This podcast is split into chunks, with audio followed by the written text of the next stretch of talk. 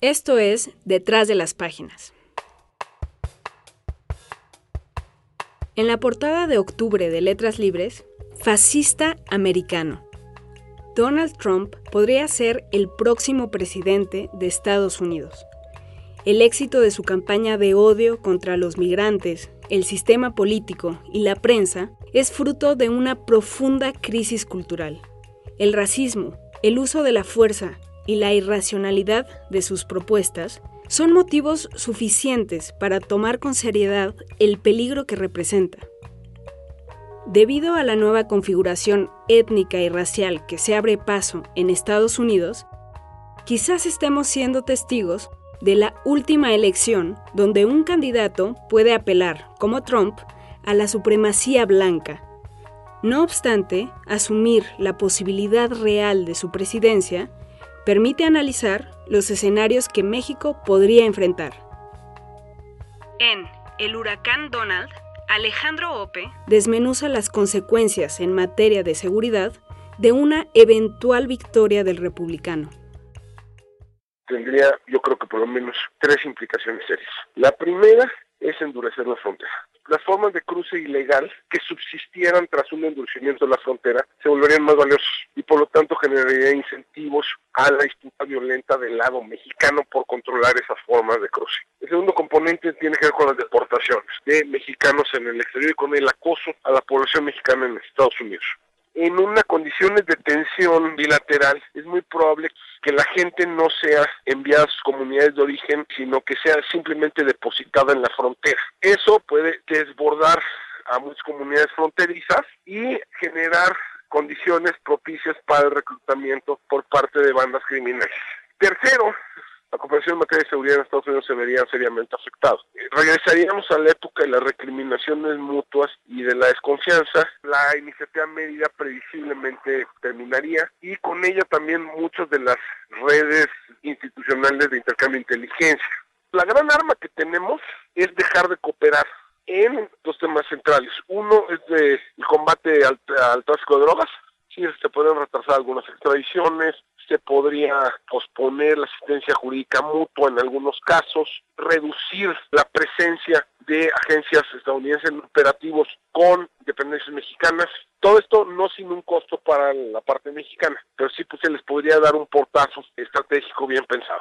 Y también en el tema migratorio. México podría dejar de cooperar con Estados Unidos para frenar, por ejemplo, los flujos de centroamericanos o los flujos de personas de otras nacionalidades lo que afecta a México le afecta también a muchos países latinoamericanos. Y hay que llevar esto a la disputa o a estos foros multilaterales donde Estados Unidos paga un costo diplomático por el acoso contra México.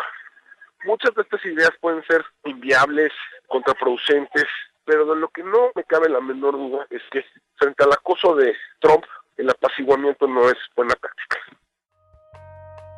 El contexto económico en el que se firmaron acuerdos comerciales como el TLC ha cambiado. Jacques Rogosinski explica por qué quien encabece la próxima administración en Estados Unidos deberá adaptar los tratados comerciales a la realidad y no la realidad a los tratados comerciales. Trump ha puesto sobre la mesa una serie de temas que afectan la agenda política y económica global y por supuesto en particular la de México.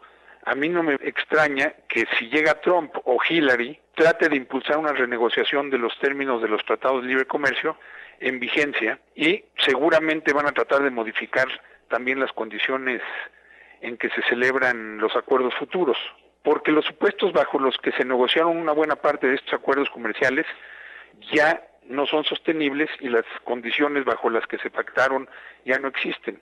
Eh, Hillary o Trump tendrán que pensar en el corto plazo cuál va a ser el impacto que la revaluación del dólar puede tener sobre otras monedas y lo que puede generar en escenarios complicados, sobre todo para los Estados Unidos.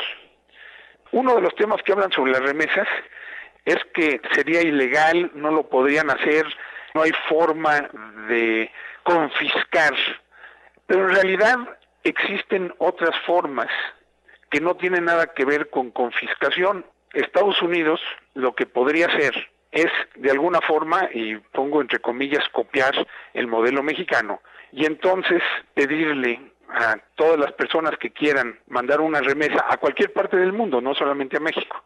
Decirles, señores, con mucho gusto, cuanto quieren mandar, nada más que presenten usted un documento que demuestre que usted está en forma legal en los Estados Unidos. Podrían ellos decir, ok, les obviamos este problema a través de un impuesto. No hay mayor problema para que un presidente en los Estados Unidos pasara este tipo de regulación. Es más, dudo que tenga que pasar a través de, del Congreso. Y esto seguramente generaría un problema para todos los inmigrantes que no tienen sus documentos en regla. Washington da por sentada su posición en América Latina y Trump la ignora en su discurso. Pero un actor emergente se interesa cada vez más por la región. Abraham Navarro García expone la situación de América Latina, tan lejos de Estados Unidos, tan cerca de China. China ha sido un asunto de relevancia en la campaña de Donald Trump. El candidato ha estimado, por ejemplo, que hay diversos factores que hacen que la relación comercial entre ambos países sea perjudicial para Estados Unidos. ¿En qué medida los intereses de Estados Unidos o de China podrían reflejar un aspecto más competitivo en América Latina. América Latina ha sido una región francamente ignorada, tanto por el candidato Donald Trump como por administraciones anteriores en Estados Unidos. Estados Unidos da por sentada una relación en la cual las negociaciones bilaterales conforman el eje para obtener los recursos y las estrategias de seguridad que más convienen a sus intereses. Esto ha abierto perspectivas para que China intensifique sus relaciones con América Latina a través de visitas de alto nivel, a través de una mayor participación en organismos financieros y comerciales de la región. Siempre debe tenerse en cuenta que la relación entre China y Estados Unidos es muy compleja. Por un lado, bueno, hay necesidad por parte de Estados Unidos de contar con capital para financiar su déficit presupuestal y para satisfacer sus necesidades de inversión interna y mucho de este capital viene de la inversión en instrumentos de deuda por parte del gobierno chino. Este factor refleja la interdependencia entre ambos gobiernos y es un elemento de preocupación tanto para Beijing como para Washington. Respecto a el triunfo republicano o de los demócratas en las siguientes elecciones, los expertos tanto en China como en América Latina observan que los efectos no necesariamente son tan notables. Lo que sí se ha anticipado es que si se endurecen las medidas arancelarias, podría haber una cierta guerra comercial, sobre todo con países del cono sur, para los cuales la proporción de comercio con Estados Unidos es menor que para con países como México o Brasil. Pero ciertamente hay mayor espacio para que China opere, para que tenga mayor influencia política y económica, y ese espacio puede deberse también a que Estados Unidos no ha percibido a China como un actor peligroso en la región, Francis Fukuyama, autor de El fin de la historia y El último hombre, es uno de los pensadores liberales más importantes. En entrevista con Ángel Jaramillo, abordó temas como su historia del origen y desarrollo de las instituciones políticas, que este año se publicó en español. Debemos poner esto en el contexto de la ciencia social de la América de la posguerra, que hacia la mitad del siglo XX estaba dominada por la teoría de la modernización. Realmente emerge del pensamiento social europeo del siglo XIX. Adam Smith, Karl Marx, Durkheim, Weber, etc. En su forma americana tomó un giro optimista, básicamente argumentando que la modernización es un proceso homogéneo por el que las sociedades transitan. En su libro escrito en 1968, El orden político en las sociedades en cambio, Huntington señaló que los diferentes aspectos de la modernización a veces actúan con fines opuestos. En particular, él afirma que si hay modernización económica sin modernización política, las sociedades terminan en la inestabilidad y la descomposición política.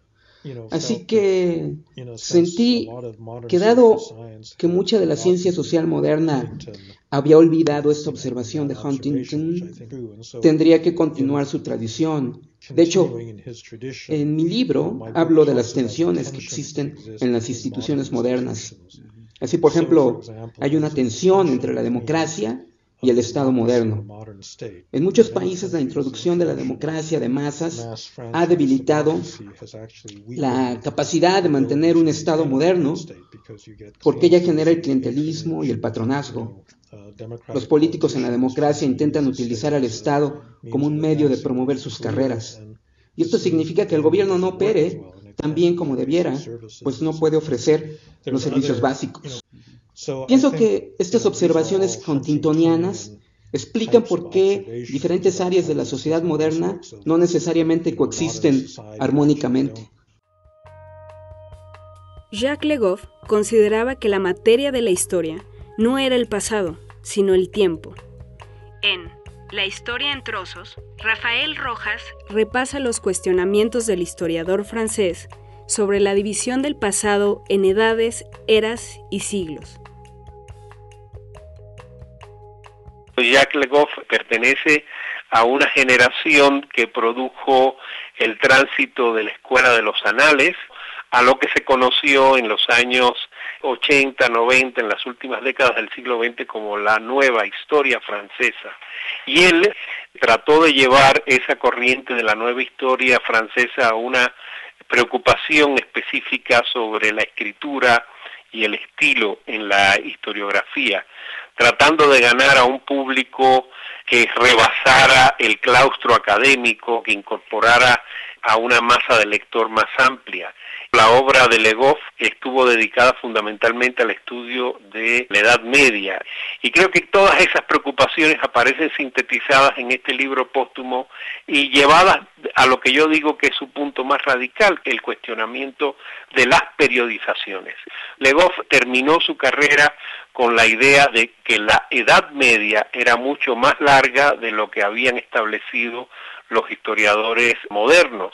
Él llegó a la conclusión de que los historiadores habían idealizado el periodo renacentista y habían adelantado el corte con el mundo medieval a los siglos XV y XVI. Él sostiene que no fue así, que en términos culturales, de mentalidades eh, e incluso de cultura jurídica y de relaciones económicas eh, básicas, la Edad Media puede extenderse hasta el siglo XVIII, incluso el XIX, y de ahí deriva a una revisión o a un cuestionamiento de, de la noción de periodo en la, en la historia. Él se pregunta si realmente son válidos los periodos pasados en los siglos, en las eras, en las, e incluso en las décadas o en los años, es decir, si tiene sentido trasladar a la historia eh, la división temporal de la cronología. También, en nuestro número de octubre, Paul Berman analiza el colapso cultural que hizo posible a Donald Trump. Roberto Calazo sobre la renuncia a las creencias religiosas como acto de fe. Yuval Noah Harari imagina un futuro posliberal. Un cuento de Liliana Colanzi.